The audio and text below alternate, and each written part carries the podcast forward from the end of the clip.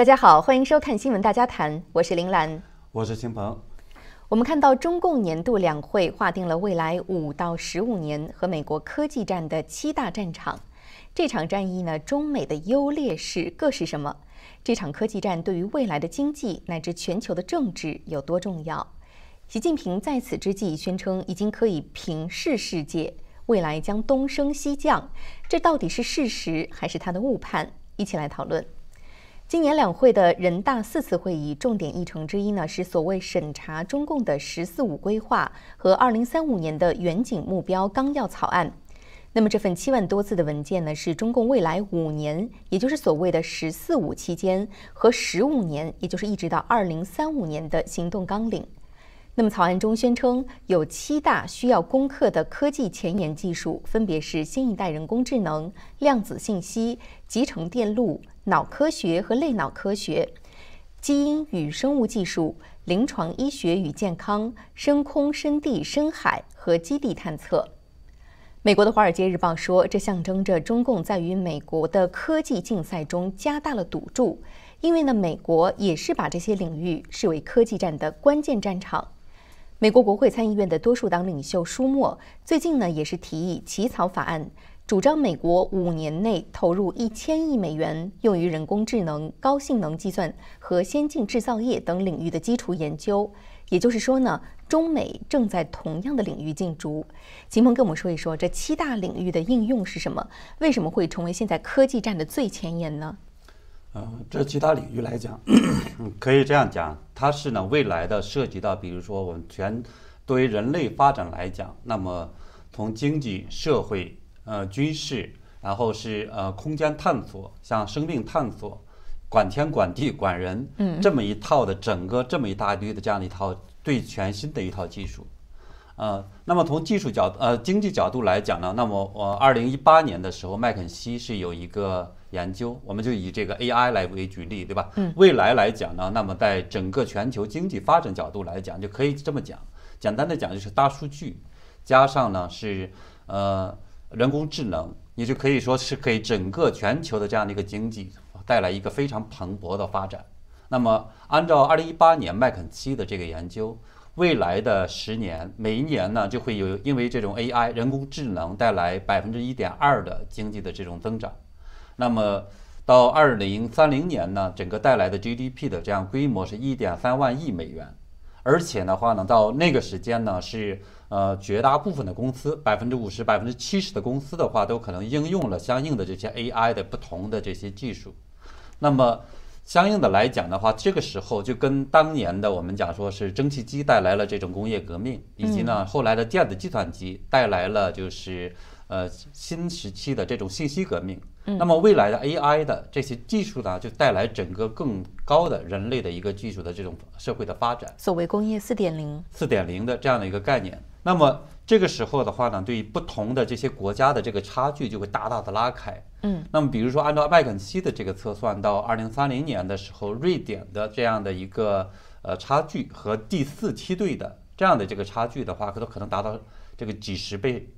这样子对中国来讲的话呢，它目前它所规划的是努力的进入第一梯队，嗯，甚至第二梯队，最多是这样的一个状态，所以达到这种所谓的 AI 的渗透率，所以它这是它目前所竞争的状态。而从目前呢，就是我们从纯粹从 AI 的这样的一个呃专利的这种呃申报的数量等等这个角度来讲的话，目前中国是在呃跟美国是排在第一阵列。所以这是我们看到全球争霸的，在技术角度争霸的一个重点。那么除了在经济角度来发展来看呢，整个这一系列的这种七大领域的这种技术呢，还会在哪些方面会产生呢？还得军军事，嗯，比如 AI 来讲的话，那么它可能会在呃整个呃军事这个领域带来更大的一个这种突破性的发展。我们比如说在讲的话，在过去。那么中共的这种，比如说大家看电视知道呢，是讲这个地道战、地雷战等等，这是一个非常传统的这种呃热武器时代。但后来的话呢，海湾战争相当于把整个的原来传统的那种人海战术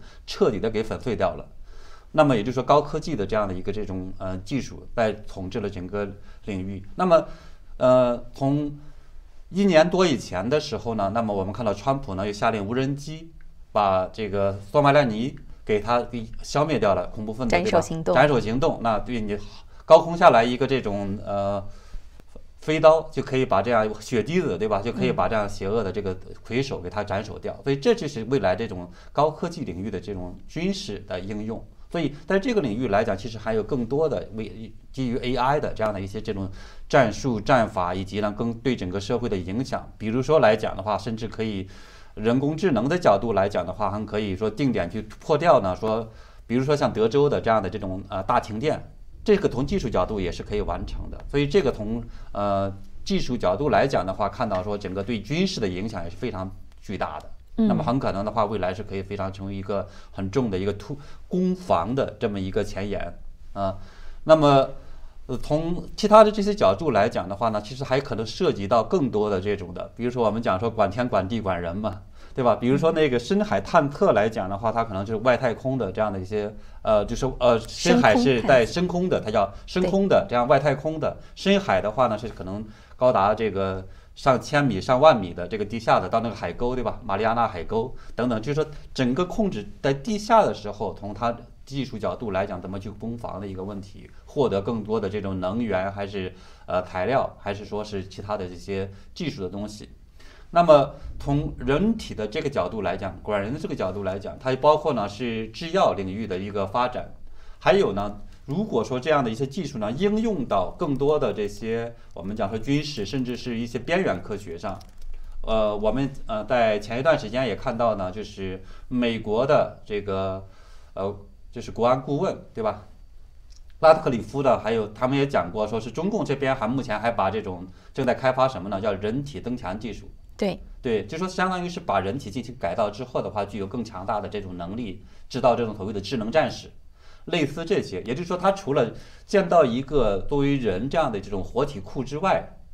改造整个世界，对吧？创造一个这种特殊的这种创呃经济或者世界的这样的一个呃，我们叫。产业这之外的话，它还可能说是制造出来一些这种人体的这种变异的人类，然后的话呢，去改变世界、统治世界。所以这是管人的这个角度来讲，在这方面，中共真的是具有所谓的优势。它有优势，因为它没有底线。对，就是这样。在美国，很多这样的研究是科学的禁区，因为很多科学的这种研究，它是有伦理委员会来管制的，在但是中国没有。嗯，对。所以儿童管。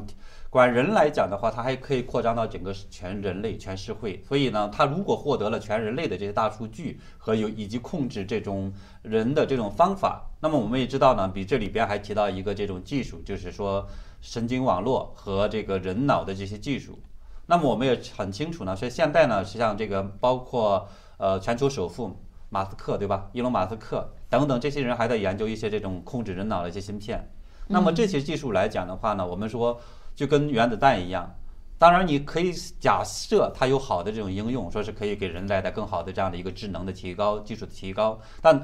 对于这样的一些技术掌握在那些邪恶的人群里边，或者包括邪恶的政权手里边，那就很可怕。它可以用来整个摧毁世界、控制整个人类。所以的话呢，这样的一些技术领域，我们看到呢，不管是哪一这些这种发达国家，包括中共来讲的话，它也在试图染指，试图获得最高的这样的一些这种控制能力。嗯，那么所以呢，这是我们看到的为什么它在这些领域能够呃再去发展。当然，其中这里边还有一个东西叫做量子计算，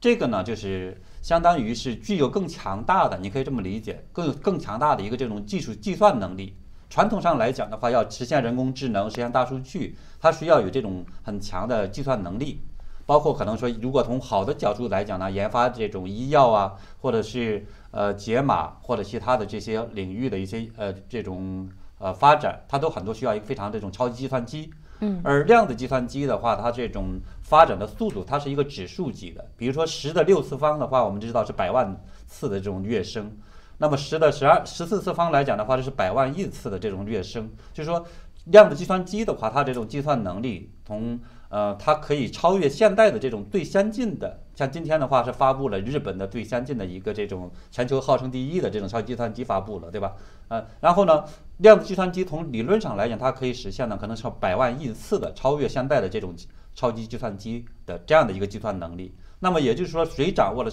量子计算，未来的话可能进一步的能够获得这种技术的霸权。所以这个呢是为什么我们看到中共也是在跃跃欲试，做了很大的一个布局。而且我觉得还有非常重要的一个非常关键的一点，就是现在很多专家都在预测说。中国的经济总量可能会在二零二八年超越美国，成为全球最大的经济体。那到底能不能实现？我们知道，中国现在很多传统产产业，它的经济都式微了。现在它也在不断的寻寻找新的经济增长点，而这些先进制造业、先进产业，很有可能就是它寻找的所谓腾笼换鸟。它的一个新的经济增长点，而对美国来说，同样也是这样的。我们来看一个数据啊，就是美国布鲁金斯学会它发布的一个叫《美国的先进产业》，它发布了这么一个报告。他说呢，这个先进产业对美国的发展可以说是至关重要。二零一零年开始呢，这个先进产业的就业和产出同时的激增，两者的增长率是其他部门的一点九倍和两点三倍。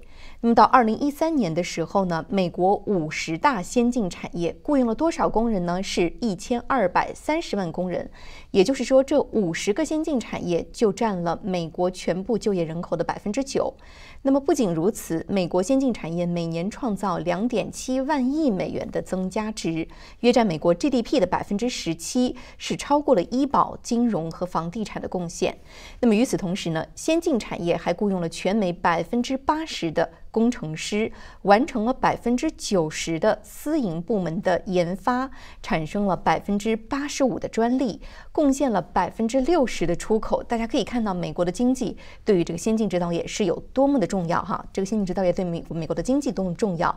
那么，先进产业还不仅仅是本产业，它还同时支撑着多条供应链以及其他形式的附属经济活动。那么，一名先进产业从业者每年从其他产业购买二十三点六万美元的商品和服务，远远超过其他产业从业者他们购买的是六点七万美元。也就是说，先进产业的这个从业者他们的高消费支持并且创造了更多的就业。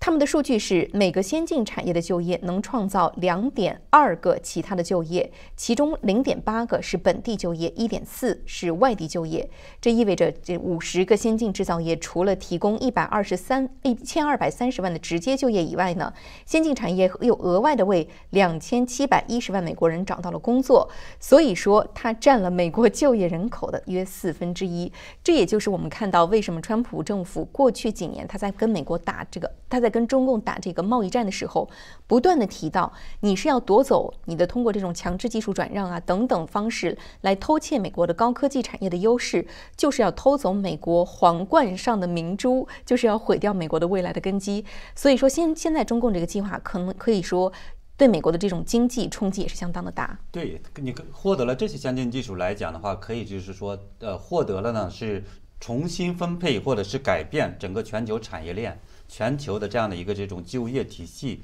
全球的贸易体系、全球的技术体系的这么一个这种能力，所以的话呢，我们看到美国也试图去掌握这样的一种呃能力。那么我们也看到呢，拜登政府也是试图在这个领域的话去投更多的这些钱。嗯，那么同样的，中共来讲的话，他也试图呢是获得这个领域的话，它最终的这种控制能力。所以我们这也是未来为什么我们讲说这个七大战场其实是有未来看可能会呃竞争会非常激烈。打得非常激烈的这么一些，而且川普政府当时把中共的战略啊，就是对于先进产业的战略，它战略它总结为三个词，叫做抢劫、复制和替代。意思就是说，它并不是靠自己的基础研发、自己的一些创新研究来支撑它的这个产业，而是靠抢劫，包括黑客、包括强制技术转让等等各种合法的、不合法的方式、不公平的强制转让的方式来获得抢劫这种基知识产权，然后进行复制，最后是替代。在整个国际市场上，它以低价倾销等等方式，因为它的科研成本低嘛。嗯，而且的话，中国它有一个和美国来讲不具有的优，美国不具有的优势，就是说中国现在呢是一个全球工厂。嗯，它如果说在进一步的把这七大领域的这个技术掌握之后，那么相当于呢，美国很即使在这个领域，美国研发很可能美国掌握的是什么呢？是一个技术。而很多的这个是可能合同最终的这种组装，对吧？嗯，那么很多的这种生产可能还是落在这个类似其他国家。而中共的话，为什么他要抢占？是如果他掌握了之后，他可以同时是具有的这样的一个集群优势。非常庞大的一个产业都可以全产业链全产业链的是掌握在自己手里边，这个是可能是完全不同的这个做法。是没错，但是某种程度上，这七大领域对中共来说，好像有点像它的“中国制造二零二五”。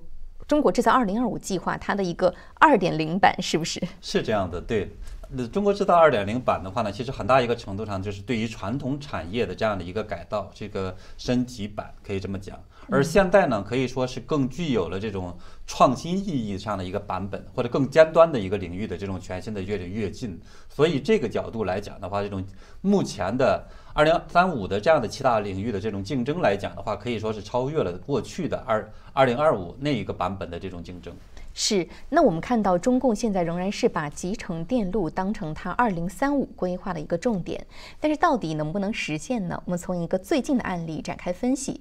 最近呢，在集成电路产业有一条消息，可以说是引起全球产业巨头的注意，就是武汉红星半导体制造有限公司，下面就简称叫做武汉红星哈。它今年二月二十六号正式遣散了所有的员工，而且呢，宣布没有复工复产计划。那么，红星公司是二零一七年十一月份由没有半导体相关行业经验的龙伟等三个人成立的。它的注册资本是二十亿人民币，持股的百分之九十的大股东是北京光亮蓝图科技有限公司，它承诺投资十八亿人民币。另外呢，武汉的东西湖区政府它的一个下属公司持股百分之十，承诺投资两亿人民币。那么一年以后呢，武汉红星就入选了湖北省的一个重大专案，甚至呢挖来了台积电的灵魂人物，台积电的前运营长蒋尚义来做武汉红星的执行长，而且呢借着蒋尚义的面子，从荷兰阿斯麦公司买来了一台制造芯片的关键设备光刻机。当时啊，这个光刻机其实已经非常难买了，一个是美国不希望荷兰出口给。这个光刻机啊，不不希望把它出口给中共，施加了一些压力。二是阿斯麦公司呢，本身也有严格的资格审核的机制，也会要看买家是不是真的有实力、有需要来买它的光刻机。但是呢，结果看在这个蒋尚义的面子上，卖给了武汉红星一台。结果一个月后，红星公司就把这一台全新的、没有使用的光刻机抵押给了银行，来继续贷款五点八亿元。那么蒋尚义当时就觉得不对劲，他二零二零年的时候想辞职，但是呢，收到红星公司的律师函警告说会把所有的失败都归到他头上。那么蒋尚义最终还是在二零二零年的六月辞职了。一个月以后，红星公司的资金链危机就正式的显现，当地政府发报告说，红星随时面临着资金链断裂，导致项目停滞的风险。而武汉呢？武汉的这个东西湖区政府已经为这个项目投入了可能高达一百五十三亿元人民币，钱到底去哪了？红星烂尾到底是缺钱、缺人，还是其他的因素？金鹏首先说一说这个红星芯片烂尾。媒体发现说，红星芯片的几名创始人大多是大专的学历，也完全没有芯片相关的行业经验，怎么就能骗得政府投资、蒋尚义入伙，而且还有不少有经验的合作公司都一脚踏进了这个陷阱呢？嗯，对，目前呢，其实我们看到就是中国的媒体这里边披露的信息，我觉得其实还是相对有限的。嗯，呃，这个事件其实当时说呃烂尾的消息出来之后的话，我呃根据对中国这种社会的了解，我说的这里边其实肯定是一个局，就是它并不是像他所鼓吹的那样的投资呢是上千亿呃人民币，它这样的一个局实际上是是怎么做的呢？是有几个，比如说有高干或者是中共的这种高层背景的。这种子弟的这么人，加上一些骗子，呃，然后呢，他们来去做了这么一个壳儿，就说先啊做了这么一个公司，就像这里边的话，我们提到的是北京注册的一个叫做光亮蓝图，对对吧？这个公司事实上来讲，从呃后来的这个呃调查来看，它并没有实际的注入资金，但是呢，这样的一个公司来讲的话，它又有这样的一些我们叫说政府关系。又有这样的一些这种呃能说会道，或者是对整个很多产业的能够说说的天花乱坠的这么一个这么人，这里边的话，他其中的那个前台操作的一个重要的人物叫陶山，这个人实际上是在对行业对整个不同的这些官商的关系是非常熟悉的，所以这样的情况下的话，他就可以呢是说动了呢是地方政府来去投钱，而地方政府它呃期望的是什么呢？是在整个的这种呃芯片领域的这样的产业中获得一个呃更好的一个地位，就说更。呃，从地方经济角度来讲，获得一个更大的一个这种先进性啊，或者叫 GDP 啊，一个庞大的一个投资额，这样是政府就是作为官员是有政绩的，科技角度来讲是有发展的，对吧？经济角度来讲是有呃跃升的。而且当时不少地方政府都在搞所谓的腾笼换鸟，腾笼换鸟也是想把这些先进的制造业带进去。所以在这种情况下的话，其实呢就是说动了地方政府，而地方政府呢，他当然也就看到了这样的一个这种价值，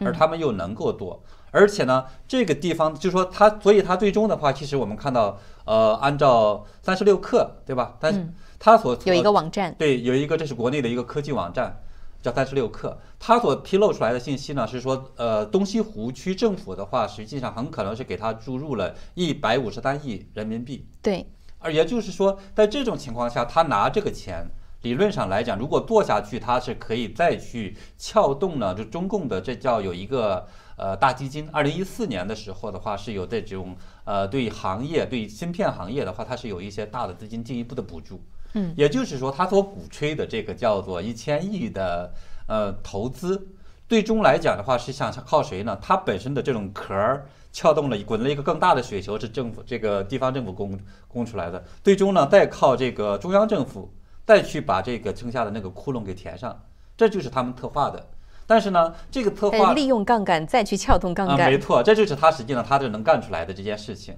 而这件事情的话呢，这里边为什么后来做到一半截没做下来去呢？就是这里边其实有一个原因，其中的哈，当然就说可能外边的可也许看到有其他的，比如这个那个的其他的原因，但其中一个原因是什么呢？你赚钱来讲做实业，实际上大家都知道说实际上是很不容易赚钱的，没错啊，你你可能说辛辛苦苦的话，比五年或者呃四年最终的话达产。对吧？生呃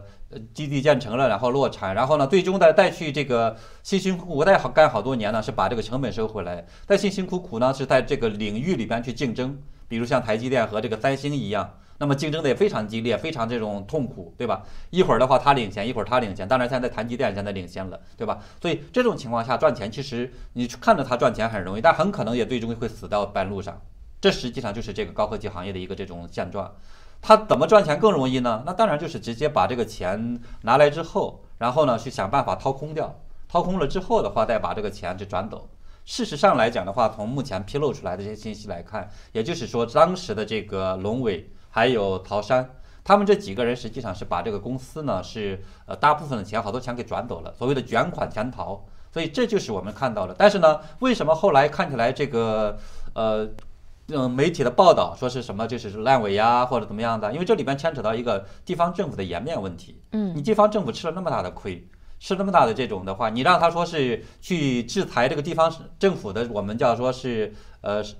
是呃区长，还是说是武汉市的这样的这种发改委的这个主任，还是说是因为这种盘到了，肯定是到了至少是到了湖北发改委，对吧？甚至的话，到了这种级别，到了国家发改委，说你相应的去制裁谁去？所以最终来讲，大家就把这个事情谁来承担责任，就变成了一个是说是企业级的，或者是个投资项目级的这样的一个这种失误或者一个问题。所以其实不是，应该是一个更大层面的一个问题。是，但是我们也看到这种芯片大跃进啊，在过去几年最终导致项目烂尾的现象似乎不是个案，给我们盘点一下好不好？呃，对，就是。事实上来讲的话，这方面的这种案例是非常多的。那么，比如说来讲的话，我们看到的就是除了这个像红星，还有呢是二零五呃二零二零年的五月份的时候的话，号称原来是准备投的一百亿美元的。事实上，他真正已经投的和这个最终那个钱是跟跟刚才我说的这个红星是一模一样的，投真投的没那么多钱。就是说，它叫叫做成都的叫革新正式关闭这个项目是跑了两年。那么二零二零年的七月呢，南京叫呃德科玛，这个呢号称是投资三十亿美元，也是个芯片项目。最后的话沦为这种欠薪、欠款、欠税三欠项目，最后的话呢也是进入破产清算。嗯，二零一七年更早的时候的话呢，像呃淮安这呃区的，就是淮安市安徽淮安的话，这个呃它的一个淮安区政府呢，它是购买了这个一个叫做德怀半导体。然后呢，最终发现的话，那是一个这种呃空壳的一个负债的公司。等等，就是说这些公芯片公司现在还在上马的，呃，到底最终会烂尾，说说实话不知道，因为同样的就是这个红星背后的操作者，这个叫曹山的，现在呢在很多的地方又在卷土重来，比如的话呢，他到了这个像呃山东，还有很多这个像其他地方，他还搞了湖北，去搞了什么珠海一星、云星国际、呃湖北天星。都沾个芯芯子啊，对，弄了一大堆的这样的一些芯片公司，就是这些模式，恐怕的话呢，很大一个程度上也是这么个操作。当然，是不是他有的是，呃，有人愿意接棒的时候，比如现在呢，因为加上政府了，现在他当时和这个现在还有点不一样了，对吧？现在可能对于政府来讲，愿意搭基金，可能更愿意往下去投的。这个时候的话，他是不是有些项目可以可能？走得更往下一点，甚至的话还可能真正的去投产，甚至的话将来的这个领域里边还能多多少少占一个位置，这个我们就不好说了。但是很可能搞不好这里边，呃，目前的他所投的这里边六七家这里边，很可能最终也有的会烂尾掉。嗯，但是不可否认啊，过去几年这种现象是芯片大跃进，我们可以看到，最终就像当年的土法大炼钢一样，很多都是炼成了一个铁坨坨。嗯，所以过去很多年这个芯片项目也是这样，最终成为一个烂尾项目。这种失败里面到底有没有什么共同的特点？呃，我觉得是这里边是有几个共通的地方的。一个来讲的话，我们说作为呃最高层的这些呃管理者来讲，就中共的最高层，他是有一种拍脑袋的一种民族自豪感的。就是他对他来讲的话，说呃砸钱砸人，是不是可以砸出点东西出来？他他一拍脑袋就可以去拍的，对吧？所以不同时期来讲的话，我们看到他们要拍一个这种叫做操作自己的操作系统。自己的超级计算机，自己的这样的一个这种呃芯片的公司，对吧？等等的，就说不断的去造，所以他就不断的去拍钱，反正有钱嘛，是从老百姓里边搜刮来的，每年那么多的钱，不花出去的话还不好办，对吧？呃，你你你放在手里边热，没有项目也就没有寻租空间。啊，没没错，这是这个官员们愿意去搞这些项目的根源来讲是有寻租空间的，而且有政绩，还可以升官发财，两边都赚了，所以这就是为什么这个是一个很重要的原因，是在这一层。那么另一层来讲，地方官员他也是刚才就跟地方呃东西湖区政府一样，他也想去创造一些什么政绩，甚至的话作为具体办事的官员也有一些群租空间，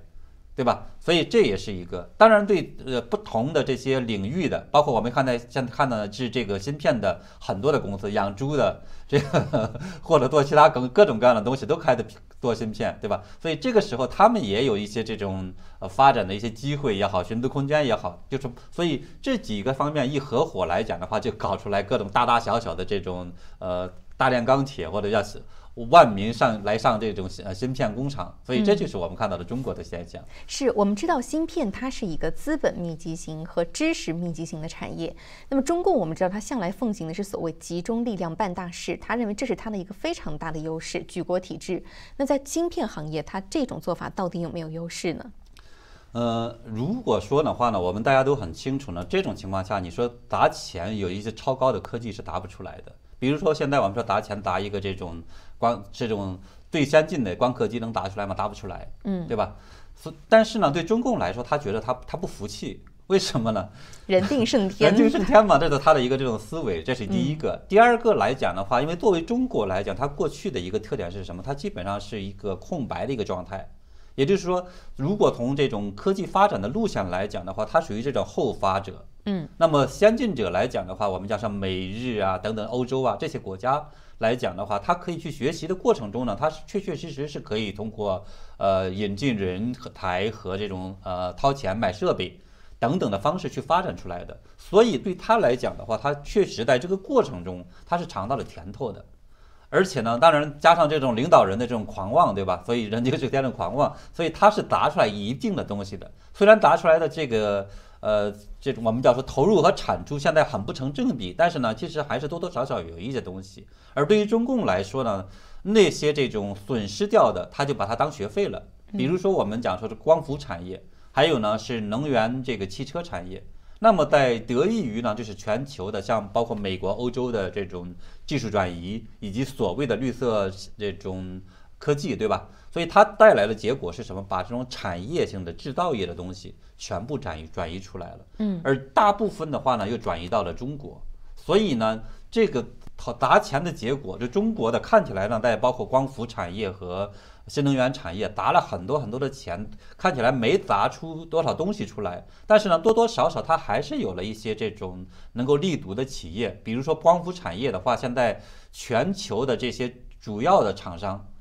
都就是说百分之六十以上都在中国，所以这是他觉得他能够呃成功的地方。当然，光从呃芯片产业这个角度来讲的话，我们也看到呢，中共是说在这个。呃，有几次的这样的一个投资，对吧？第一次的话是在一九呃八八年造芯，那个时候的话是从原来的接近于空白的状态开始造芯片。然后呢，第二次造芯的话，后来就有了中芯国际。中芯国际我们也很清楚的话，实际上这现在在全球来讲，它可以放在第二、第三的阵营的这个状态。所以他觉得中共来讲，就觉得这也是他一个宝贝一样的。假如说是呃，比如说我们叫。呃，荷兰的阿斯麦来讲的话，是卖给他那个最先进的光刻机，他觉得他可能又会进一个这种新台阶。嗯，所以这也是为什么中共是总觉得砸钱能砸出来东西来的一个重要原因。当然，现在来讲的话，就二零二零年之后的第三次，就是说这个习近平他们脑袋一挥，对吧？砸了上万亿要去砸出这个芯片行业的这种东西来，这也是为什么很多的这些呃，我们叫骗子。包括一些所谓的这些呃各地的富豪们，对吧？现在要去呃为了表象这个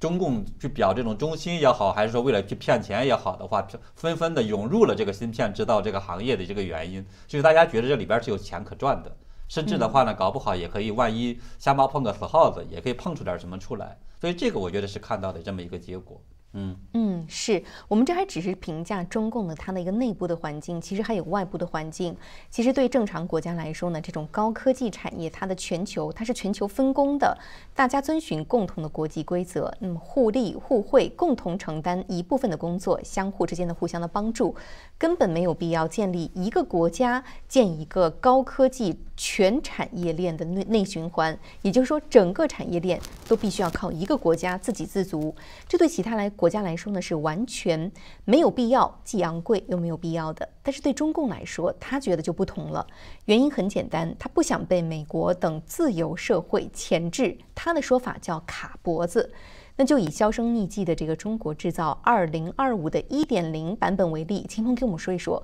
当时为什么川普政府他连出组合拳，一定要把这个中国制造二零二五计划，他要把它作为一个针对的对象呢？对这个里边，其实就是我们谈到了说，最终来讲的话，中共的这些所谓的高科技领域的真正怎么发展起来的，就是一方面来讲的话，它确确实实是砸了一些钱，砸了一些设备，砸了一些就吸引了一部分人。但另一方面来讲的话，它很多的技术的获得是通过这种盗窃，比如说派人工派间谍，或者是直接去挖人，或者的话呢是通过这种黑客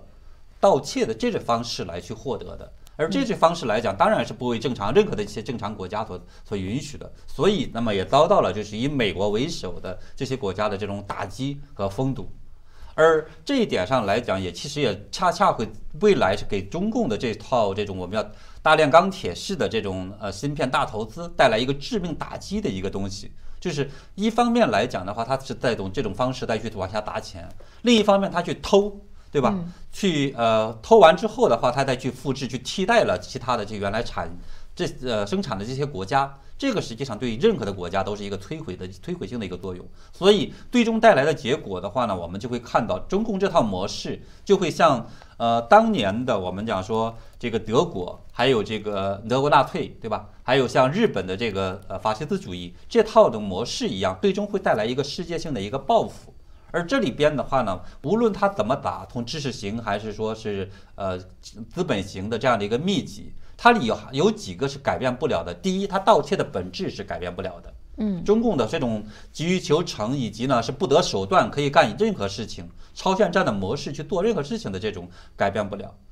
呃，还有一点的话呢，它的这种扩张这种野心它改变不了。只要说它这种技术上一一先进或者一做什么来讲的话，它这种扩张性的这种野心，不管是说在呃南海这样的一些这种扩张到其他领土扩张，还是说在这个其他领域的这种呃资本或者是技术的这种扩张等等来讲，它一定会去想办法去去去压制所有的这种民主的声音，全球的这样的一些不同的声音，所以带来的结果的话，那也会遭到这种一些激烈的一个反弹和报复。所以最终的话呢，是说我们讲呃。一个这种呃高中的或者是什么样的这种这种领导人，就是领导着一大批的这种先进的科技的，最终来讲的话，当他去膨胀的时候，他一定会想办法去统统治全人类的。所以这也就带来了他这种的结果的话，一方面会遭到全激烈的这种反击，最终的话想在这些领域上达到一个非常领先的这么一个目标，可能会中途会废掉，对吧？是。另一方面来讲，这样的一个膨胀和野心来讲的话，就跟当年的这些这个日本这个军国主义膨胀的时候，他觉得天下无无敌了，对吧？可是事事实上，我们知道当时的美国的这种先进的这种技术啊、制造啊等等方面来讲，那个是真正的是全球对于日本来讲根本就没法比的，完全是差差的太大的一个这种级别。嗯。可是可是我们知道说这个呃那些领导人不这么看呀，对吧？因为他可能也就是个高中或什么的，真正的水平是高中的水平或膨胀起来的时候，所以这个时候呢就会遭到一个这种全球性的一个报复，最终的话是毁灭自己的。毁灭的这样的一些这种跟着很多陪葬的。你刚才讲到这一点非非常重要，一个就是说，呃，中共它向来是外行领导内行，虽然这些年也有一些技术官僚官僚逐渐进入了他的这个领导阶层，比如说李克强，他的确是学经济出身的，嗯，但是我们也看到，确实现在就他被排挤，因为现在中共强现在强调的是一尊地位。东西南北中，党要领导一切，所以李克强的经济政策最终怎么样，还是中共中央来拍板。我记得当时《华尔街日报》有个记者写了一篇文章，是习近平他曾经问过一个记者说：“国务院和党中央，你觉得谁对经济政策更有影响力？”当时那个外国记者回答说。国务院，习近平说了一句：“我看不见得。”那当然了，是。所以这几年我们也看到，确实是在经济政策上，中共越来越多插手国务院的事务。就像现在这种芯片等等，也是中共领导下的一个芯片的大跃进。同时，你刚才还讲到了另外一个非常重要的，就是中共对外扩张的野心。其实大家也看到了，中共对于它的先进制造业是怎么运用的。除了去强化它的党卫军、强化它的军事实力以外，同时他还把这种高科技用作进一步的强化监。控去钳制人民、去控制社会的一个手段，同时对外输出。所以看到过去几年，很多国家都已经观察到，中共在把它的这种数字列宁主义、这种数字威权模式对外输出，也是很多民主国家在警醒的一个原因。认为就是说，这不仅仅是一个经济上的对抗、军事上的对抗，说到底，甚至是意识形态上、人类的生存的方式上、生活的方式上的一个竞争，或者说是对抗。对，我们也来看到说，中国制造二零二五，它之前其实是中共的一个非常高频的词，一直提，一直提。但是到二零一八年的六月，一夜之间，中共下了一纸禁令，说不许再提了。那一夜之间就销声匿迹。可以说，当时川普政府的一系列的组合拳，的确是把中共打痛了。那现在简单来说，拜登政府延续了哪些做法？哪些可能被取消？对于中共的影响是什么呢？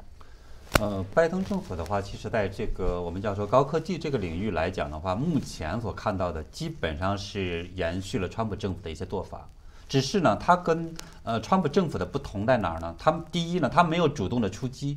第二呢，他并没有这种我们讲说像川普一样的话大。就是大大张张旗鼓的这种去呃宣传出去，嗯，所以他的这样的一些这种呃不同的一些部门呢，他所做的现在实际上还是你比如说 FBI 还在继续抓中共的一些间谍，嗯，呃，那么高科技的这些领域来讲的话，对这种黑名单上来还在继续限制。对于呢未来的这些更多的一些防堵的话，那我们也看到跟呃目前的这个美国跟欧盟，就欧洲的这些这种盟友，对吧？还有呢是包括呃接下来跟。就是呃四国会议对吧？就是呃澳洲、日本还有呃印度等等这些来讲的话，他们也在去想办法，就是遏制中共的一些这种呃问题。所以这方面来讲的话，其实这些大的这些策略上来讲，其实还是基本上是延续的。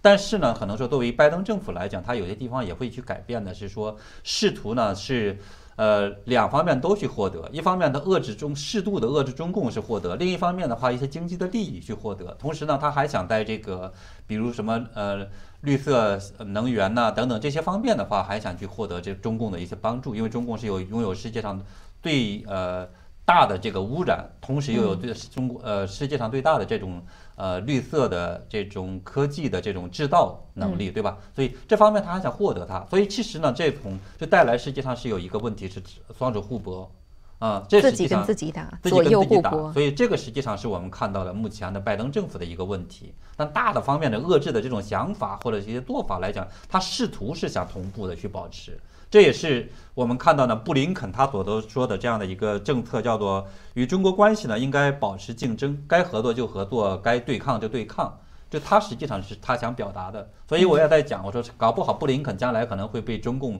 第一个骂为这种叫做人类公敌的这么一个人，因为作为国务院来讲的话，他一定是可能站在对抗的一个前线的，而其他部门或者那些比如说包括商务部啊，包括一些我们讲说华尔街等等金融资本的这些势力啊等等来讲，他们有可能有他们的这样一些做法。而对于中共来讲，它不论如何的话，你实际上你做的再好，只要不是完全按照中共的这样的一个这种意愿去做的时候，中共一定会认为是挡了他的路的，一定也会非常不高兴的。而他当他越来越狂妄的时候，对吧？从这个原来的仰视。变为平视的时候来讲的话，他他也一定会去开始对呃我们包括说布林肯啊、国务院这种系统啊，他也会越来越狂妄的去对待他们。哎，说到这这，我想起来中共最近对内啊，他经常对官员讲一句话，叫“忠诚不绝对，就是绝对不忠诚”。对。可是他现在把这种做法，有的时候也应用到海外来了，就是说你在某一方面挑战他，他也认为你这是吃他的饭、砸他的锅，也是要跟他对抗。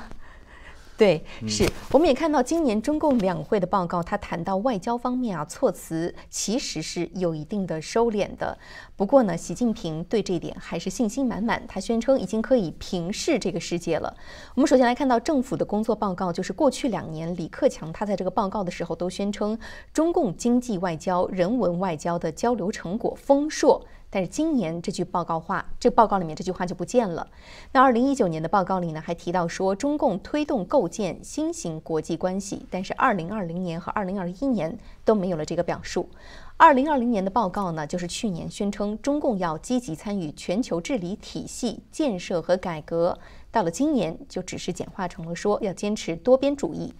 那么总体上来说，国务院对外交的概括措辞是有所收敛了。但是习近平六号在出席全国政协联组会议的时候，他说中国已经可以平视这个世界了。同时呢，青海省麒麟县的最近一个县级的官员研讨班呢，也传达了习近平的一个内部讲话。习近平说：“东强西弱是存量，是历史，是过去了；西升东降。”是增量，是未来的政治判断。那么在谈到中美战略博弈的时候呢，习近平宣称说，美国是我国，他其实指的是中共哈，就是说发展和安全最大的威胁。秦鹏就从我们刚才的分析啊，就是说你怎么看？呃，习近平他的这种说法，就是东升西降是未来的趋势。你觉得他这是一个准确的判断，还是一个误判？呃，我觉得他只能看到了一个表面的东西。因为我们讲说这几大科技的领域来讲的话，中共确实是想染指去发展，对吧？但是呢，中国的比如说我们讲说是呃真正真正的这种呃制造业，整体的水平来讲的话，比美国比这个包括欧洲的这些国家来讲差多少年呢？呃，保守的来讲的话，也至少二十多年。那么作为呃工信部的这个部长的话，在这个两会期间的话呢，他他的讲法呢是说，还需要三十年的话改革到位，才能实现这样的一个制造业的强国的目标。就是他实际上这一点还是比较清醒的。但是作为最高领导人，一定是不清醒的，对吧？因为他是更狂妄的，是想这个着急的去称霸世界。所以这种情况下的话，我觉得可能会带来很多的这种误判，包括的话呢，在这个对外扩张上，包括可能跟国与国之间的关系上，甚至来讲的话呢，我们看到和美国直接的这种对撞，是不是很就在不久的将来就会发生？所以我觉得这一点上来讲，几乎可以看可以确定，恐怕会会发生的。这个我们在过去的这个。呃，几十年中也看到呢，是中共是屡屡的去搞这种大跃进式的这种发展，大跃进性的这种呃膨胀，对吧？最终来讲的话，我觉得搞不好就会像我们当年看到的日本军国主义这种扩张，直接跟美国发生了对撞，跟其他国家发生了这种对撞。最终的结果的话，其实我觉得害人害己。是非常感谢秦鹏今天精彩的分析，也感谢各位观众的收看。那么更多精彩话题，新闻大家谈，明天同一时间继续带您关注。